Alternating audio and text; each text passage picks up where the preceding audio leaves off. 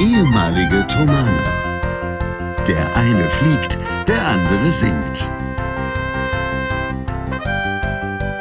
Hier sind Julius Städtsattler und Robert Polas mit eurem Lieblingspodcast Distanz und Globia.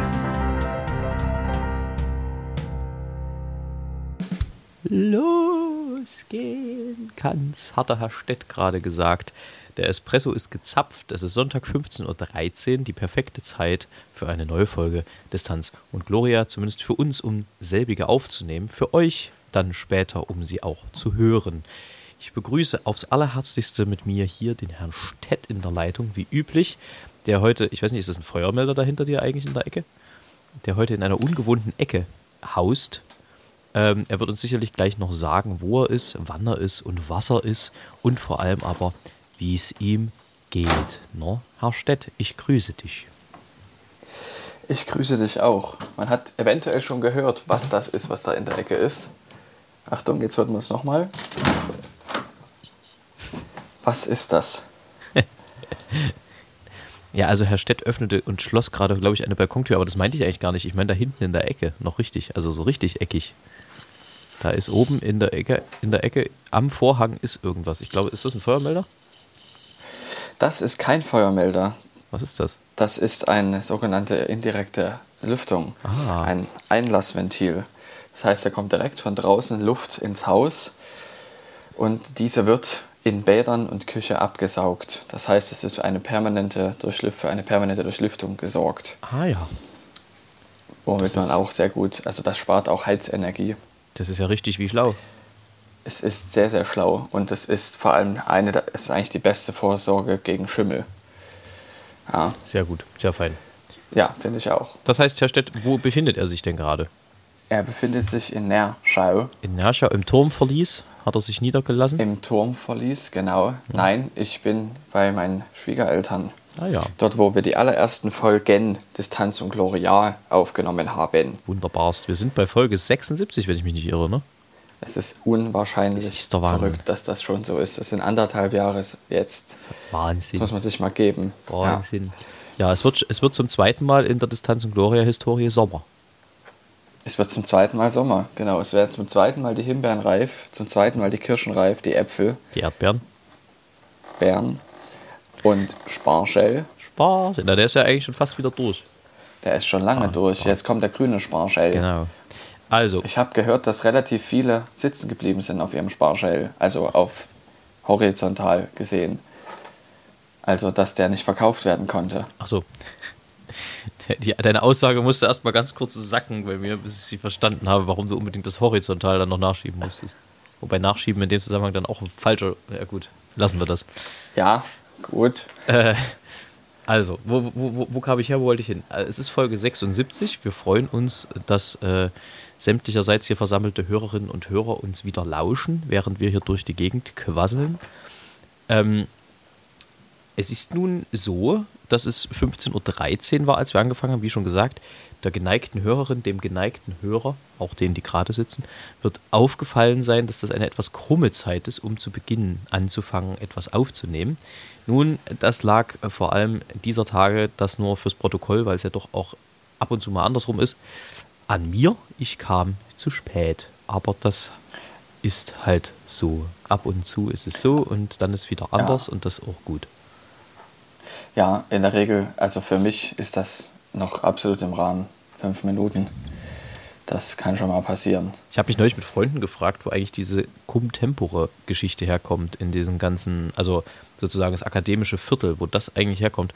Und wir haben die These aufgestellt, dass es wahrscheinlich daran liegt, dass du in der Zeit, weil die Vorlesungen zum Teil halt zu vollen Stunden gingen, nicht mehr von A nach B gekommen bist. Das bedeutet, diese Cum Tempore hat es gebraucht, um überhaupt in den nächsten Unterrichts- und Vorlesungsraum zu kommen. Das ist zumindest unsere These. Wenn da jemand äh, mehr weiß, gerne mal Bezug nehmen und uns aufklären. Aber ich finde, es klingt plausibel. Finde ich auch. Ähm, übrigens, falls man sich gewundert hat, warum man heute meine Stimme in einer etwas anderen Qualität hört. Das ist wie folgt. Ich habe zwei Headsets, die an meinem Kopf hängen. Das eine nimmt auf und das andere spricht mit Herrn Pohlers. der Grund für solches ist, dass äh, die Logistik es mir diese Woche nicht erlaubt hat, mein ähm, Aufnahmezeug noch mitzunehmen. Ja, weil es kurzfristige Änderungen gab. Und deshalb bin ich heute mit zwei Headsets unterwegs, die mir zum Glück zur ähm, Verfügung gestellt wurden durch meine Frau. Heißt das aber auch, die brillante Distanz und Gloria Aufnahmequalität wird beeinträchtigt sein? Ähm, das ist, was der Hörer wissen will. Ja. Ja. Weil es ist ja nicht ohne Grund so, dass wir uns spezielle Geräte angeschafft haben, schon bevor wir die allererste Folge aufgenommen haben, ähm, damit wir allen Zuhörerinnen und Zuhörern unsere gewohnte Qualität bieten können. Und das ist heute nicht möglich, zumindest von meiner Seite her, was der Robert aber nicht merkt. Nee, das merke ich nicht, aber der Hörer wird bestimmt merken, dass der Herr Stett diese Woche kräftig Ja. reingeschissen hat. Und deshalb möchte ich es auch bitte vorher schon einmal erwähnen, dass dies der Fall ist. Ja, also Aber es sollte trotzdem verstehbar sein. Also sind ja die Headsets sind ja heutzutage sehr gut. ja, der Herr Pohlers wird gucken, was er in der Nachbearbeitung da noch rausholen kann. Lob gerne an Er mich. muss sich nicht Beschwerden zu viel gerne Mühe an Herrn machen. Stett. Bitte. Ach ja, Ja, er, muss, er soll sich nicht zu viel Mühe machen, weil es ist ähm, unsere, meine Schuld und vor allem ist es schon Sonntag 15 Uhr. naja. Stett, also, nun ist ja wieder eine Woche ins Land gegangen, in der wir nicht miteinander Gerne. gequasselt haben. Ne? Mhm. Da sind natürlich wieder einige Dinge aufgekommen. Unter anderem war ich ja in London. Davon werde ich gleich ein bisschen berichten. Bitte. In dem Zusammenhang aber erstmal noch eine Frage an dich, weil wir sind ja auch geflogen nach London und wieder zurück. Das ließ sich nicht vermeiden.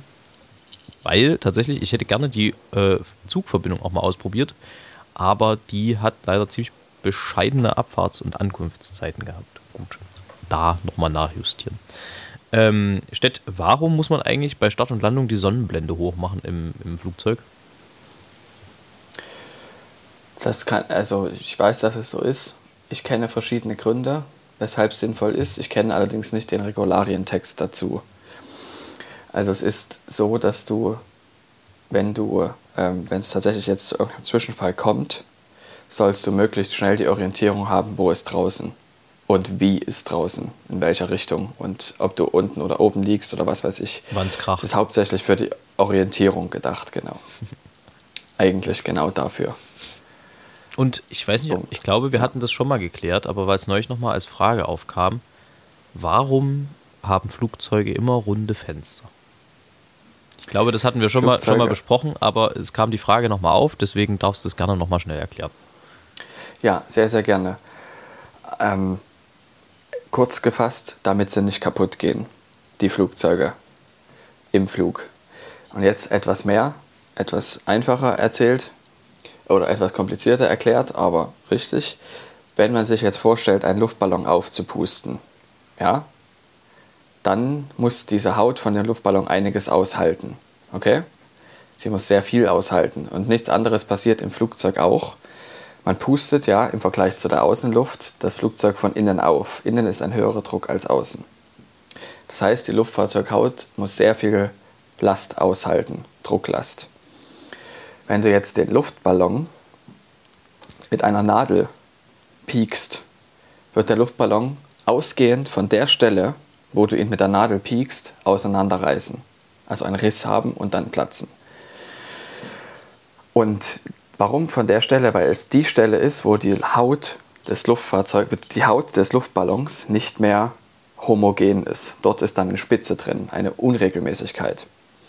Dinge gehen immer dort kaputt, wo eine Unregelmäßigkeit im Material ist. Und ein Loch, wie zum Beispiel ein Fenster von einem Flugzeug, ist eine Unregelmäßigkeit. Ja, das heißt, wenn ein, wenn ein Flugzeug ein einziges Fenster hätte, würde es dort kaputt gehen. Als allererstes. So, und man kann allerdings diese Unregelmäßigkeiten etwas, ähm, sagen wir mal, weniger schlimm machen, indem man die Kanten abrundet. Am schlimmsten sind nämlich eckige Fenster, weil an den vier Ecken dieser Fenster ist die Unregelmäßigkeit am größten. Ja, das ist wie, wie eine Spitze von der Nadel, diese Ecke für die Luftfahrzeughaut. Wenn du jetzt aber mit einem ungespitzten Bleistift auf den Luftballon losgehst, geht der nicht sofort kaputt. Ja? oder mit einem, mit einem Finger. Da geht er nicht sofort kaputt, weil der ist ja rund. Okay? Das heißt, du hast nicht diese konzentrierte Last an der einen Stelle. Und so ist es mit den Fenstern auch. Du machst die rund, damit die Spannungen an den Ecken der Fenster ähm, verteilt werden und nicht auf diese eine Ecke, die so spitz ist. Ja, so kann man es erklären. Das ist fachlich nicht hundertprozentig korrekt, ähm, aber es ist auch nicht hundertprozentig falsch. Aber so kann man verstehen, warum Fenster im Flugzeug rund sind. Zusammengefasst aufgrund der Lastverteilung, dass sie quasi nicht konzentriert an der Ecke ist, sondern aufgeteilt auf einen Kreisbogen. Verstanden? Absolut. Könnte ich jetzt jederzeit Okay. wiedergeben. Das freut mich. Ähm, ja, Mensch. Nee, äh, dann würde ich vielleicht. Hast, hast du irgendwas erlebt, was du mit uns teilen willst diese Woche? Ja, ich habe eine Erkenntnis erlangt. Oha, jetzt bin ich gespannt. Es kommt ja nicht Eine so oft Erkenntnis. vor, aber der Herr Stedt Ja. hat eine Erkenntnis erlangt. Genau, das ist nämlich die, dass ich besser, oder dass, also ich habe eine Erkenntnis über mich selber erlangt, die eventuell allgemeingültig sein kann.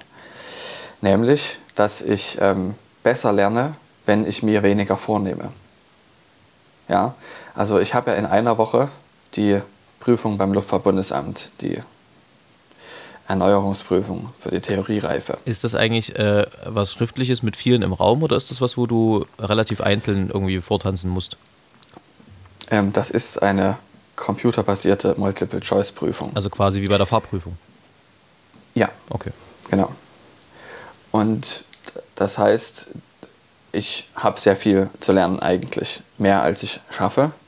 Und deshalb habe ich gesagt, ich nehme mir nichts vor und bin froh über alles, was ich schaffe. Das heißt, äh, das macht mir den wenigsten Stress. Und das heißt, immer dann, wenn ich was mache, ist es sehr, sehr effektiv. Aber es ist eben auch mal äh, machbar, dass ich mal einen halben Tag, weil ich nicht reinkomme in den Stoff, Rasen mähe zum Beispiel. Ich sage, okay, jetzt mache ich erstmal das weil es mir sonst Stress macht, dass ich noch Rasen mähen muss zum Beispiel. Und das ähm, zeigt sich auch in den Ergebnissen, in den Vorbereitungstests, die ich mache, dass sie dadurch deutlich besser sind, weil ich sehr viel besser konzentriert bin. Ich nehme mehr auf, wenn ich lerne, weil ich mich wirklich aufs Lernen konzentriere. Zwar in kür zwar kürzere Zeit, aber dafür effektiver. Ähm, das ist eine Methode, die ich den Menschen mal empfehlen kann, wer zu viel Stoff aufnehmen muss. Also wer es eigentlich äh, so wirkt, als hätte man zu viel, was man machen muss. Auch wenn es um Musikstücke geht zum Beispiel, die man auswendig draufkriegen muss. Ist halt deutlich effektiver, wenn man dann in dem Moment konzentriert ist und nicht irgendwie ähm, ans Rasenmähen denkt oder so. Das ist mal wieder eine Überleitung wie abgesprochen.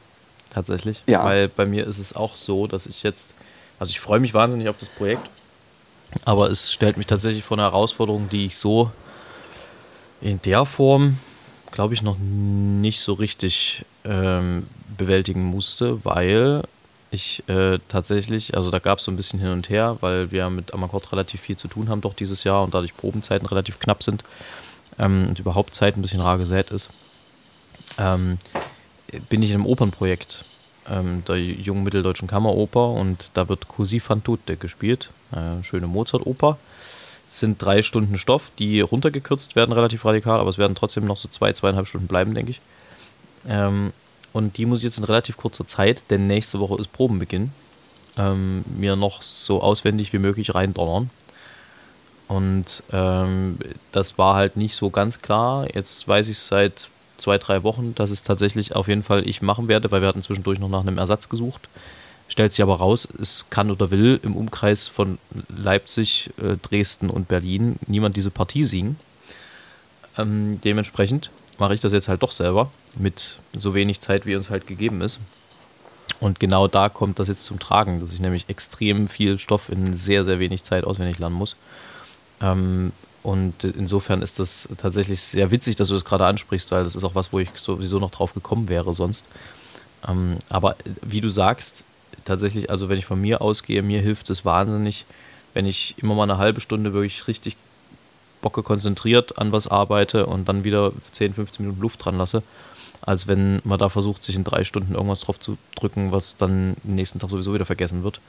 Also tatsächlich eher dieses Wiederholung und dann wiederholen und einen Schritt weitergehen und dann wieder wiederholen und wieder einen Schritt weitergehen. Und dieses, dieses Prinzip hat wirklich dafür gesorgt, dass manche Sachen, zum Beispiel auch Gedichte, die ich früher gelernt habe, dass ich die immer noch fast komplett beherrsche. Also das ist tatsächlich auch relativ nachhaltiges Lernen dann. Ähm, das funktioniert bei mir komischerweise nur bei Musik und auch Lyrik, also so, so Gedichten, so ein Kram. Das funktioniert mit Schulstoff bei mir gar nicht. Also das hat überhaupt nicht geklappt. Ich weiß auch nicht warum, vielleicht weil es mich nicht genug interessiert hat. Aber da funktioniert das gut und ich bin auch relativ zuversichtlich, dass ich äh, die Partie auf jeden Fall bis zum Probenstart so drauf habe, dass es sich auch lohnt, daran zu proben dann danach. Aber äh, schön, dass die Überleitung von dir kam. Man könnte denken, wir haben es wieder abgesprochen, aber haben wir nicht. Ähm, Frage dazu. Ist es eigentlich Standard, dass man dann zum Probenstart die Partien auswendig kann?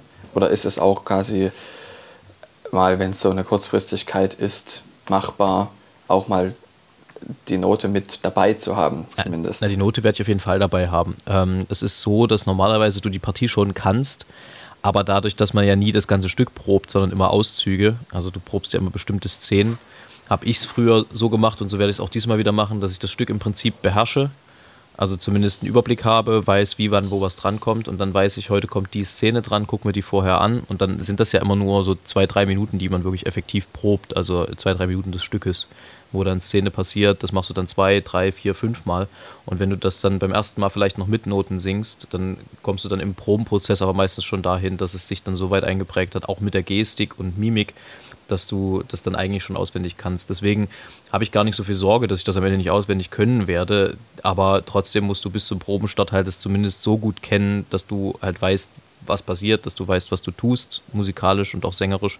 Und da muss ich es jetzt die Woche noch hinbringen. Aber ganz grundsätzlich, ich habe jetzt keine Angst davor, dass ich es zur Premiere nicht auswendig kann. Das ist nicht, nicht das große Thema, glaube ich. Das wird schon werden. Dafür wurde es auch oft genug bisher. Also zum Beispiel habe ich 2000, ja, ich glaube 17 war es, Don Giovanni gemacht an der, an der Hochschule und da war es ganz ähnlich. Da wurde ich relativ kurz vor Probenstart richtig mies krank und bin dann in die Probe mit eingestiegen, relativ spät und habe es da aber auch ähnlich hinbekommen. Nun war die Partie da nicht so groß, weil Ottavio in, in Giovanni nicht so eine große Partie ist wie Ferrando in Così. Das ist ja, Così fan tutte ist ja letztendlich ein Kammerspiel. Das sind ja insgesamt fünf Charaktere, sechs Charaktere und ein Chor. Das heißt, das kann man sich selber ausrechnen, bei zweieinhalb, drei Stunden, die das Stück geht, hat jeder ordentlich Bühnenzeit und eigentlich bist du auch die ganze Zeit auf der ja. Bühne. Es gibt kaum, kaum wirklich Abtritte. Ähm, das war bei Don Giovanni ein bisschen anders. Da war es halt so, da hattest du deine vier Auftritte, wo du genau wusstest, dann hast du noch zwei, drei Ensembles, konntest aber jedes Mal zum Beispiel vorher nochmal in die Noten gucken und nochmal schauen, was kommt jetzt. Das ist jetzt nicht der Fall. Das wird ein bisschen eine andere Situation. Aber da habe ich jetzt auch keine Angst vor, weil dafür mache ich das jetzt auch lange genug, um zu wissen, was ich da brauche, damit das dann funktioniert am Ende. Und es ist auch oft leichter, wenn man mit Leuten spielt, als wenn man zum Beispiel eben ähm, selber irgendwie eine, eine Stimme auswendig lernen muss oder so für, für zum Beispiel ein Amakordstück. Da ist es dann noch was anderes, weil da kann einem keiner helfen in dem Sinne. Da kannst du dann bloß versuchen, harmonisch zu denken. Hier ist es aber so, du hast Dialog, das bedeutet, es reagiert bzw. agiert immer jemand. Und du hast was, worauf du reagieren kannst. Das macht es oft zumindest leichter, wenn man jetzt überhaupt keine Ahnung hat und doch mal ein Blackout hat, irgendwas zu improvisieren. Weil du weißt zumindest, was kommen müsste.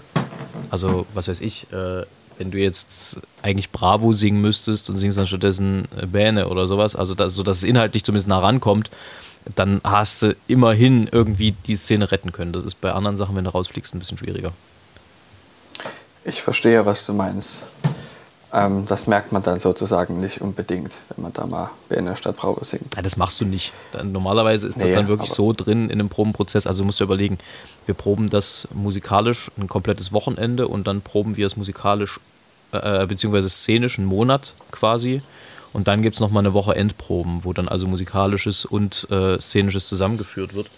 Das bedeutet, du hast eine so intensive Auseinandersetzung mit dem Werk, dass du eigentlich spätestens nach der ersten, zweiten Woche das Stück kennst, gut kennst und ab der dritten, vierten geht es dann wirklich bloß noch darum, das sich in den Kopf zu donnern und das funktioniert dann auch meistens gut.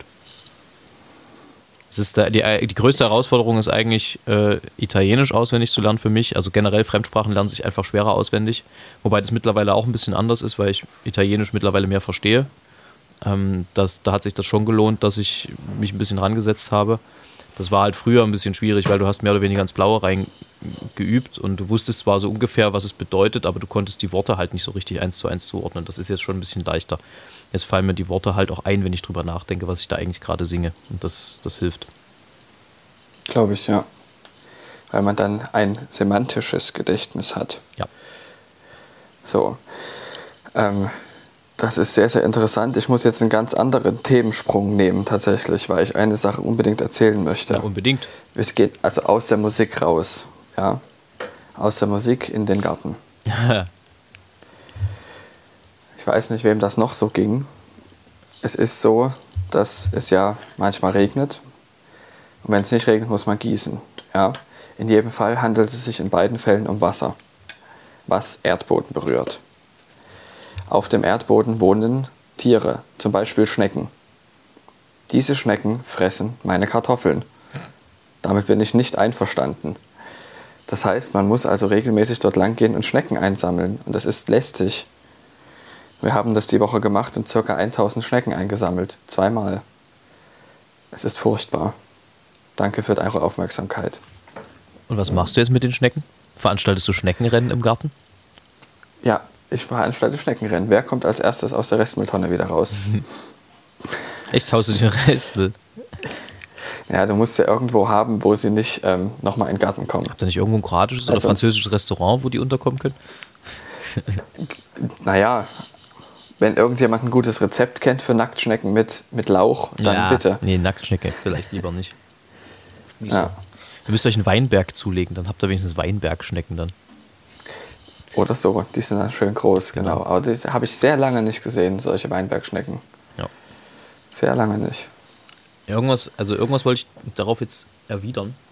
Auf das, was du erzähltest. Das triggerte gerade irgendwas, aber ähm, naja, sei es drum. Dann war es nicht so wichtig.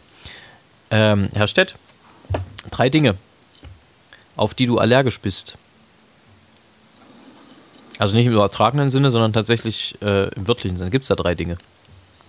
Ja, also ich überlege jetzt nur, ob ich sie zusammenfasse oder nicht, weil ich habe Heuschnupfen. Das sind drei Dinge, auf die ich allergisch bin. Ja, es werden drei, genau. Also Heuschnupfen und zwar habe ich ähm, die Frühblüher. Birke, Hasel, Buche. Und dann damit einhergehend noch schwache Allergien von anderen, so Pollen, aber das ist nicht so das Drama. Dann bin ich noch leicht, aber wirklich die nächsten Sachen sind leicht allergisch auf Katzenhaare. Ich kann die Katze schon streicheln, da habe ich dann halt mal 20 Minuten Rotze, aber, Aber naja, solltest nicht dran ist lecken. dann halt so. Ich sollte nicht dran lecken und auch nicht länger und auch nicht mit der Katze in einem Bett schlafen. Eine, ein Kommentar dazu. Ich hatte mal eine relativ unangenehme Erkältung, als ich in Hamburg im Praktikum war bei Lufthansa Technik. Und wo ich gewohnt habe, war, also da hatte ich ein Zimmer bei einer Familie, die zwei Katzen hatte. Und ich musste meine Zimmertür zuschließen, damit die Katzen dort nicht reinkommen, weil die die Türklinken öffnen können. Just an dem Tag habe ich es vergessen. Komme nach Hause, huste und sehe, wie eine Katze in meinem Bett sitzt. Hm. Und dachte mir, das wird eine tolle Nacht. ja, so war es dann auch. Aber ähm, gut, dass du den Kontext gesetzt hast, sonst wäre der Satz echt komisch gewesen. Ja, habe ich eine Katze in meinem Bett gesehen und gedacht, das wird eine tolle Nacht. Äh, was? ja, Gut. Ja, und die dritte Sache ist, dass ich äh, ganz leicht, also wirklich sehr, sehr leicht auf Fruchtsäure reagiere, ähm, wenn ich die esse. Also das ist so, wenn ich Möhren esse oder Macadamianüsse, dann krabbelt es mir ein bisschen im Hals oder Sojamilch zum Beispiel. Aber das ist nicht so, dass es irgendwie regelrecht schlimm ist, es krabbelt einfach nur. Also es ist jetzt nicht so, es gibt jetzt nichts, worauf ich wirklich absolut allergisch bin, sondern es sind immer nur Sachen, die mir ein bisschen Beschwerden bereiten, mich aber nicht umbringen. Aha. Gibt es denn was bei dir, außer dass du laktoseignorant bist? Naja, das ist ja bekannt mittlerweile weltweit offenbar.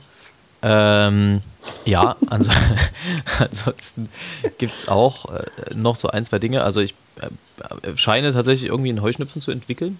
Das ist aber irgendwie noch nicht gesichert. Da muss ich nochmal zum Allergologen. Aber ich merkte es dieses Jahr mehr denn je. Das kündigte sich auch letztes Jahr schon leicht an. Ähm, da weiß ich aber noch nicht genau, was das ist, ob das irgendeine bestimmte Polle ist, ob das irgendwelche Bäume sind, keine Ahnung, kann ich nicht sagen. Ähm, und dann bin ich gegen Sellerie und Fenchel tatsächlich, also gegen äh, Fenchel und Sellerie etwas heftiger allergisch. Also da war, da war es so, dass wir mit Amakord damals äh, in, in der Schweiz, schon ein paar Jahre her, waren, Konzert gesungen haben und hinterher privat noch zum Essen eingeladen wurden. Und es gab Suppe. Und, ich, das war so ein Schaumsüppchen. Und ich dachte, "Hm, das ist aber lecker. Was haben wir denn da? Hm, das ist aber gut. Gleichzeitig fing es an, in meinem Hals zu krabbeln. Und dann fragte ich den, das ist aber eine gute Suppe. Was ist denn das? Und da sagte der, ja, das ist Sellerieschaumsuppe. Ich saß da, hm, ach deshalb, verstehe. Glücklicherweise, und das sind auch wieder so Geschichten, die das Leben schreibt, war der Typ Arzt und hatte zufällig ein Antihistaminikum zu Hause. Was bedeutet, ich konnte unbedenklich diese Suppe noch zu Ende essen. Aber Das ist natürlich schön. also das hab ich- weil Selleriesuppe ist sehr, sehr lecker. Das habe ich tatsächlich gemerkt. Und das merke ich auch heftiger, wenn es sozusagen intensiver ist. Also wenn es irgendwie in der Brühe mit ist, dann merke ich es gar nicht. Also das hängt halt davon ab, wie roh der ist oder, oder wie, wie frisch der noch ist, wie, wie sehr ich das merke. Und beim Fenchel ist es relativ ähnlich. Also zum Beispiel Fencheltee ist kein Problem, weil da ist einfach zu wenig vom Fenchel selber noch übrig. Aber äh, so Fenchel so eher schwierig. Zum Beispiel gebraten im Salat ist Ja. nichts für dich. Ja. Also ist natürlich ärgerlich, weil das ist eine Delikatesse. Genau, es ist aber Ja. nichts, es ist aber tatsächlich nichts Geschmackliches. Es schmeckt mir auch beides sehr gut, aber ich vertrage es halt nicht. Es ist ärgerlich. Ja. ja. Ja, genau. Ansonsten geht's. Also ich glaube so ein bisschen Beifuß, ein bisschen Kreuzallergien irgendwie so mit Möhre oder so, aber das merke ich alles überhaupt nicht groß. Also Möhre, da, da bekomme ich gar nichts mit. Ähm, das sind ja alles so Sachen, die werden dann beim Arzt irgendwie festgestellt, wo du so denkst, na, na heu. Also tatsächlich mit der Laktose, das war damals eine relativ äh, krasse Erkenntnis, weil ich war so zweite, dritte Klasse und mir, mir war relativ oft schlecht und ich hatte irgendwie, äh, ja, irgendwie so Bauchschmerzen und alles Mögliche. Und irgendwann hat jemand gesagt, na, geh doch mal zum Allergologen und lass mal Laktose und Fructose testen. Und der hat dann tatsächlich festgestellt, dass sowohl Laktose als auch Fructose ein Thema ist. Und siehe da, äh, ab dann war das wie weggeblasen, ab dann ging's. Nachdem wir das dann ein bisschen berücksichtigt haben und dann halt mehr so auf Hafermilch und sowas umgestellt sind. Ja. ja, interessant. Naja, so ist das. Hm. Aber der Mensch allgemein ist ja so ein eigenartiges Vieh. Wir haben neulich über, äh, darüber philosophiert, dass der Mensch echt eigentlich überhaupt nicht zukunftsträchtig ist. So rein, also wenn man, wenn man ihn als Tier betrachtet, hat der Mensch Glück, dass er an der Spitze der Nahrungskette steht, mehr oder weniger. Weil wenn man sich das mal durchdenkt, der Mensch braucht um die zwölf Jahre, bis er geschlechtsreif ist, um die 18 Jahre, um wirklich, selbstständig, um wirklich selbstständig zu sein. Und dann kriegt er meistens nur ein oder zwei Kinder. Also das ist eigentlich alles, was es braucht, um in der, Na in der Nahrungskette der Tierwelt nicht wirklich weiterzukommen. Das ist eigentlich ein Aussterbemodell. Ein Aussterbemodell. Naja, das mit den Kindern zum Beispiel ist ja ein gesellschaftlicher Grund, warum das so ist. Ja, ich glaube tatsächlich, dass wir Glück haben mit der Intelligenz. Das hilft mitunter. Wobei, das hilft mitunter. mitunter. nicht jedem Aber es bringt jeder. auch die Leute dazu, Dinge zu bauen, die ganz viele auf einmal wieder ausrotten können. ja, Tja, da kriege ich schon wieder schlechte Laune. Lass uns über was anderes sprechen. ja, lassen Sie Züge. mal reden. Züge. Es gibt jetzt zum Beispiel einen Zug von Chemnitz nach Rostock. Ein ICE, nicht, sondern ein Intercity ohne Express. Und dieser habe ich, das habe ich gelesen, habe mich sehr gefreut, weil der auch über Freiberg fährt. Und ich gedacht, cool, Chemnitz wieder ans Intercity-Netzwerk angebunden. Was aber festzustellen ist, ist, dass dieser Zug nur zweimal am Tag fährt. Nämlich früh um sechs und früh um acht. und abends dann wieder zurück. Aber mehr nicht. Das heißt, entweder man will aus Chemnitz nach Rostock und abends wieder nach Hause oder man fährt nicht. Tja, das ist wieder so ein klassischer, klassischer Fall von nette Idee, aber nicht zu Ende gedacht. Das ist so ein bisschen wie das 9 Euro, Wahrscheinlich. wie das 9 Euro Ticket. Das ist, ähm, man hat, also die Idee ist gut, glaube ich. Die Idee ist wirklich gut, die hilft auch vielen. Aber da muss man halt infrastrukturell auch für Voraussetzungen sorgen, dass das auch sinnvoll genutzt werden kann, finde ich. Also, was zu Pfingsten los war, wir sind ja über Pfingsten äh, geflogen. Das war schon krass, wobei wir noch Glück hatten, weil wir halt eine ICE-Verbindung hatten und dadurch war es nicht ganz so voll.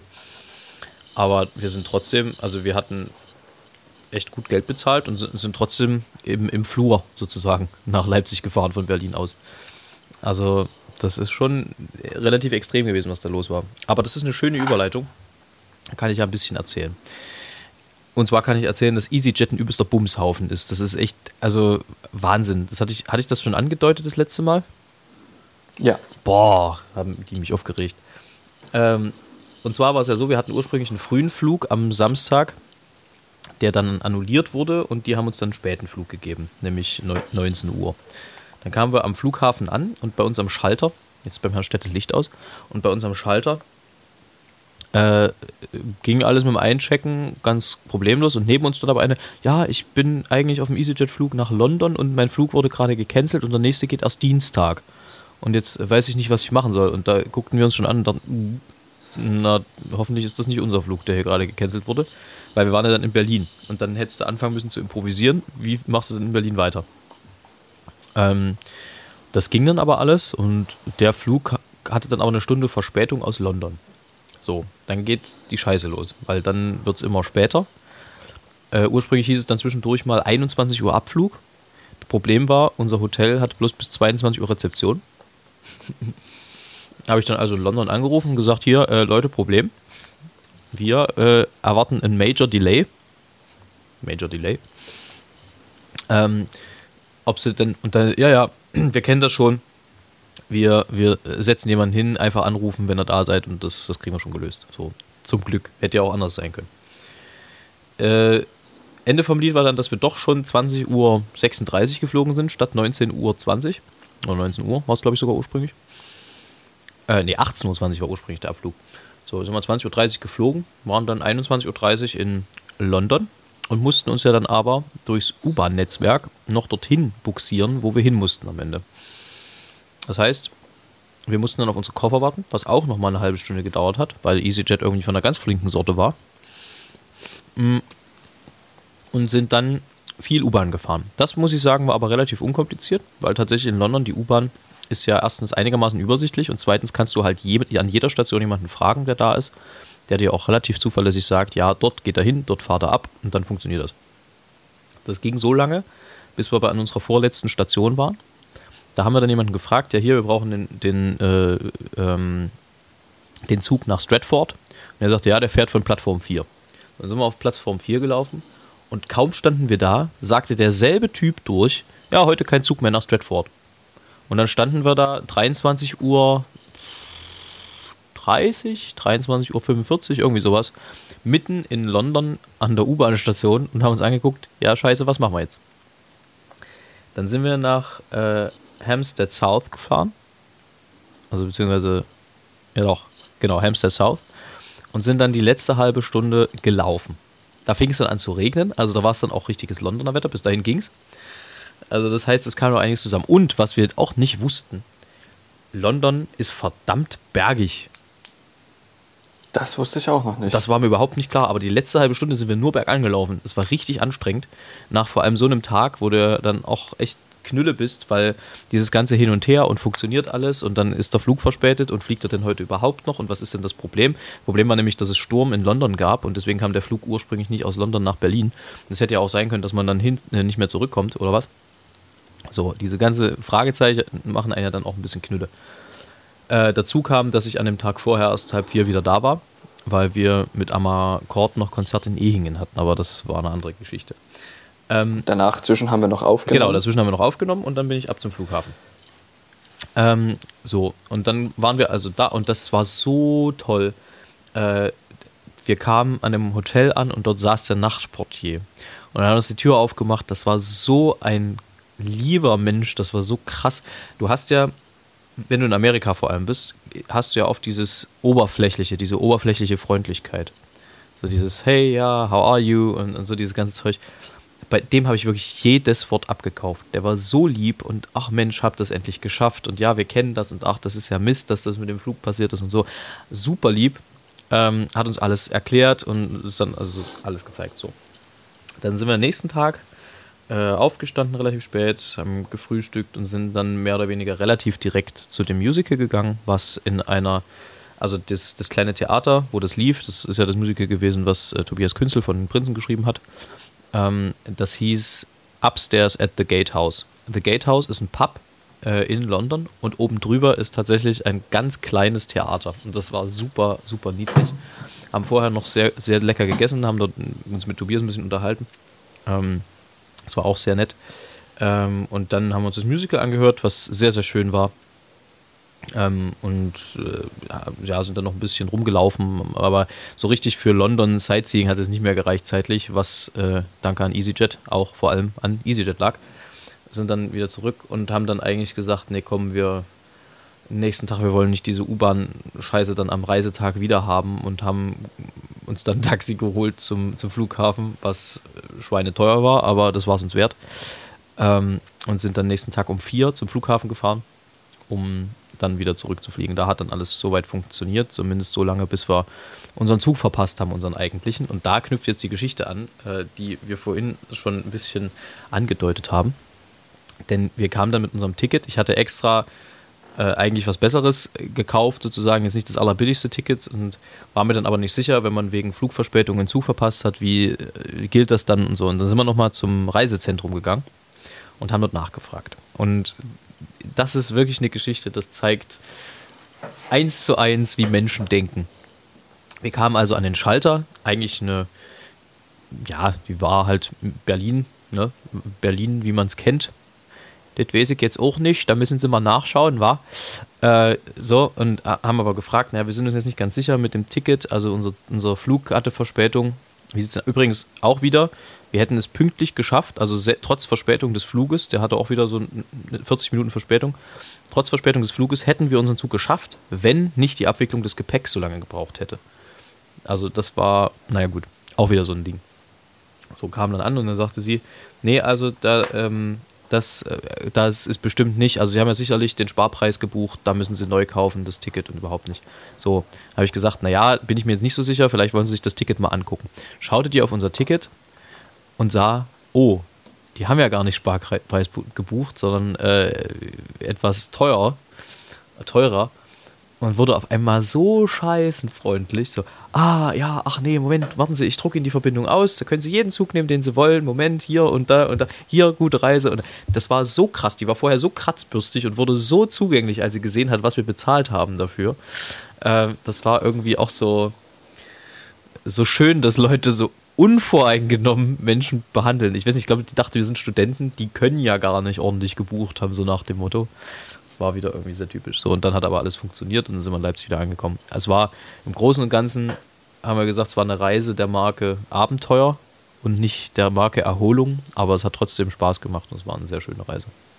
So, das war. Das freut mich sehr zu hören, auch wenn gleich es bei deinen Reisen ein paar Strapazen gab, was leider immer irgendwie mit dazugehört. Ich kenne das auch. Aber zu diesem, wie die Leute drauf sind, auch noch eine Sache. Als ähm, wir in Leipzig meine Bahncard gekauft hatten, die, habe es glaube ich schon mal erzählt, Bahncard 100, was einfach aktuell praktischer ist für mich, habe ich ausgerechnet. Ähm, da sind wir ins Reisezentrum gegangen. Und kann, man kann sie eben im Reisezentrum kaufen. Und da wirst du, Frage, ging es dann so, ja, was haben sie für ein Anliegen? Unfreundlich und ein bisschen genervt von dem Job so. Und dann, wenn die allerdings die Worte Interesse und Bahncard 100 in einem Satz zusammenhören, werden sie sehr, sehr freundlich, sehr freundlich. Und ich habe exakt das erlebt, was du erlebt hast. Ja, ich weiß ja nicht, was sie denken, wie Leute aussehen, die eine Bahncard 100 wollen. Auch scheinbar nicht so wie ich. Tja. Und ja, dann waren sie plötzlich super nett. Und dann war auch alles ganz einfach. Und dann war auch die Stornierung der Bank 50 ganz einfach und so weiter. Ja, was ja, plötzlich sonst normalerweise ja gar nicht geht. Ne? Es ist ja auch so, also an der Stelle vielleicht ein Tipp an alle Leute, die an Schaltern arbeiten. Wenn ihr Leute nachhaltig für eure Arbeit und für euer Produkt begeistern wollt, kann man oft auch mal mit Freundlichkeit in Vorkasse gehen. Das sorgt nämlich dafür, dass Leute ja. lieber wiederkommen. Wenn ich dort das Gefühl habe, ich werde behandelt wie der letzte Mensch, dann habe ich auch keinen Grund, egal ob ich es brauche oder nicht. Also jetzt mal ein ganz blödes Beispiel. Das war bei EasyJet echt schwierig, dort irgendwie an irgendwelche Informationen zu kommen. Trotzdem waren die Leute alle sehr, sehr freundlich. Also die haben zumindest versucht, irgendwie zu helfen, wenn du eine Frage hattest und du hattest das Gefühl, die wissen ganz genau, die Leute sind jetzt gerade nicht so gut drauf und ähm, trotzdem haben sie sozusagen ihr Bestes getan dann habe ich eher das Gefühl, das tue ich mir nochmal an, obwohl ich weiß, dass das schwierig ist mit denen, als wenn die jetzt auch noch kratzbürstig gewesen wären, dann hätte ich gesagt, ey, nie wieder. Ich werde es auch so eher ja. versuchen zu vermeiden, aber ich nehme es eher in Kauf, wenn die Leute mir gegenüber zumindest einigermaßen freundlich sind und auch irgendwie ein gewisses Maß Ist an auch, Verständnis ja. aufbringen. Ja? Also ich meine, wenn du irgendwo, äh, keine Ahnung, an der Kasse stehst ähm, und du hast was vergessen, dann, äh, das ist ja normal so. Und wenn ich jetzt ins Reisezentrum gehe und mir halt nicht sicher bin, ob mein Ticket gilt, dann will ich doch bitte nicht sofort angeschnauzt werden, sondern, also so extrem war es nicht, bei Weitem nicht, aber du hattest halt irgendwie so latent das Gefühl, die Frau wirft dir so im Subtext vor, dass du so blöd bist, nicht selber zu wissen, was dein Ticket jetzt kann und was nicht. Da muss die halt erst sehen, dass wir 131 Euro für die Karten bezahlt haben, um dann festzustellen, naja, vielleicht muss ich doch ein bisschen freundlicher sein. Das ist doch Quatsch ist dann ja. ärgerlich. Naja, gut. Ist ärgerlich. Ich möchte auch an der Stelle noch eine Lanze für sämtliche Zugbegleiterinnen und Zugbegleiter, Z-Zugbegleiter ähm, brechen, weil die in der Regel nichts dafür können, dass die Züge zu spät sind und die immer ihr Bestes geben. Also ich habe es noch nicht anders erlebt, ehrlich gesagt, ähm, dass sie immer ihr Bestes geben, dass die Leute ihre Anschlüsse bekommen und dass sie auch ähm, erklären, was in ihrer Macht steht, sie eben wissen können, dass die Leute wissen, warum der Zug jetzt zu spät ist und was man noch machen kann. Ja, also, dass sie die Anschlüsse vormelden, zum Beispiel bei, ihren, bei den Zentralen und dann entweder warten sie oder sie warten nicht, da können sie ja auch nichts machen. Sie sind da auch nur, in Anführungsstrichen, Zugbegleiter. Und mich nerven die Leute, die, die, die das auch noch schwer machen, diese Arbeit. Also es bringt nichts. Ja, das ist dann halt wieder die andere Seite. Ja. Also ich bin dann zwar bei sowas genervt, aber ich weiß halt ganz genau, dass in der Regel derjenige, der da sitzt, überhaupt nichts dafür kann. Also selbst wenn mich irgendwas ja. stört, dann versuche ich trotzdem eine Lösung zu finden, die irgendwie uns beide weiterbringt. Und es gibt ja dann so Leute, die schnauzen die dann einfach so sinnlos an, wo ich so denke, ja, die kann jetzt halt auch einfach nichts dafür. Also die, ja. die hat ja jetzt gerade nicht festgelegt, dass der Flug gecancelt wird zum Beispiel, sondern die sitzt halt nur da und sagt es durch. Und es gibt ja diesen schönen äh, Spruch, don't shoot the messenger. So. Hm. Ist übrigens auch ein schöner Folgentitel, finde ich, aber egal. Ähm, weißt du, also, äh, hm, es ist so, ah, das ist dann auch wieder nicht okay. Ich finde, man kann genervt sein von bestimmten Vorgängen, aber man sollte doch trotzdem irgendwie zwischenmenschlich versuchen, es äh, zu lösen. Aber das gilt hüben, hüben wie drüben. Amen. Ne? Ja, so sehe ich das auch. Können die Folge auch. Sag mal, sollen wir langsam. Ja. Ihr könnt die Folge auch hüben wie drüben nennen. hüben wie drüben, das gefällt mir. Dann machen wir das. Das machen wir. Ähm, ja, kommen wir langsam zum, zum, zum Schluss, ne? Ich muss ja noch, noch ja, schneiden und hochladen und alles. Gell? Richtig. Aber. Ich, ich hab, ja, bitte. Nee, du zuerst. Ich habe natürlich aufgrund meiner Logistik heute auch das Buch nicht dabei. Ich habe einen Vorschlag für den Schluss. Gut, da bin ich gespannt. Da kommen wir gleich drauf. Der Vorschlag ist sehr. Das erzähle ich gleich. Ja. Du zuerst. Vorher noch äh, ganz kurz, also wir haben gerade vielleicht kurz, um zu sagen, aus was für einer Phase wir gerade kamen. Es war gerade extrem stressig mit Amakord. Wir haben extrem viele Konzerte gehabt. Wir haben sie alle gut hinter uns gebracht, über die Bühne gebracht. Die Leute waren glücklich, wir sind glücklich. Jetzt ist gerade ein bisschen weniger los. Also für mich ganz gut Zeit, jetzt die Oper zu machen. Bin im Bachfest auch noch äh, ein, zwei Mal aktiv. Ähm, und dann das nächste Konzert, was ich empfehlen kann. Unsere Jubiläumsreihe geht ja weiter, 30 Jahre am Akkord. Das nächste Konzert ist am ich will nicht lügen, 25.06. im Parkbühne Geiserhaus zusammen mit German Horn Sound unser Waldhorn-Lied-Programm. Sollte man mal gehört haben, wer also in der Nähe ist, da gerne vorbeikommen. Ansonsten äh, gibt es von mir noch eine Empfehlung der Woche, bevor wir gleich die Folge zumachen. Und die Empfehlung der Woche ist natürlich dem Sommer angemessen. Mückengitter. Erdbeeren essen. Okay. Knapp vorbei. Aber Mückengitter kann ich genauso empfehlen wie Erdbeeren essen. Das ist vielleicht. Äh, ne? Gut. Haben wir das auch. Also, ich bin eigentlich durch mit allem. Wenn du jetzt nicht noch was hast, dann bin ich gespannt, was dein Vorschlag zum Abbinden der Folge ist. Ansonsten war es doch ganz unterhaltsam. Wir haben echt viel auch Substanzielleres heute gesprochen, finde ich. War jetzt ja, heute gar nicht, so, gar nicht so äh, geckig. Nee, heute war eher ernst. Ja. Ähm, mein Vorschlag ist der zwei Sätze. Ja, zwei Sätze. Und zwar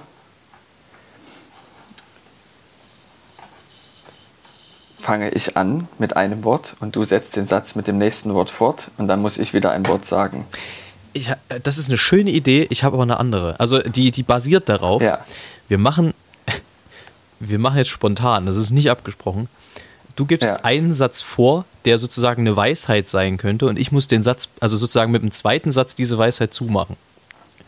Achso, quasi ein Nebensatz, also zwei Sätze. Also was, was weiß ich, äh, ist der Himmel rosa-rot, blablabla. So, Und dann also, weißt du, ich- so in der ja. Form. Äh, Okay. okay. ja, so, Ja. so machen wir die Folge. Okay, dann würde ich aber auf fünf erhöhen, damit, weil das sonst zu, lang, zu schnell geht. Auf, auf fünf äh, Ja. Sätze? Ja. Oha, oh Gott. Ja. ja, gut. Dann leg mal los. Ja, okay. Sitzt die Fliege auf dem Klo? Macht das oft den Städt sehr froh. Ja, okay. Wir müssen uns noch aufwärmen. Ja, ja. Jetzt du. Ähm. ähm, oh Gott, oh Gott, oh Gott. Tanzt der Käfer auf dem Mist? Ändert sich das Wetter oder es bleibt wie es ist? ist nicht von mir, muss Nee, ich das zugeben. Ja. Quietscht der Reifen auf der Bahn? Kündigt sich schlechtes Wetter an. Ja, Ja, das ist auch gut. so. Ähm. Ähm, ähm, ähm, ähm. Oh Gott, spontan. Trägt der Kirschbaum keine Blüten? Jetzt bin ich gespannt, weil Üten ist schwer. Findest du Tauben mit vielen Hüten? ja, okay, Blödsinn. Äh, Aber man kann, also jetzt das letzte noch. ja. Schneide Hecken nur im Sommer. Das macht den Charakter frommer. In diesem Sinne, Spitze. weiter so.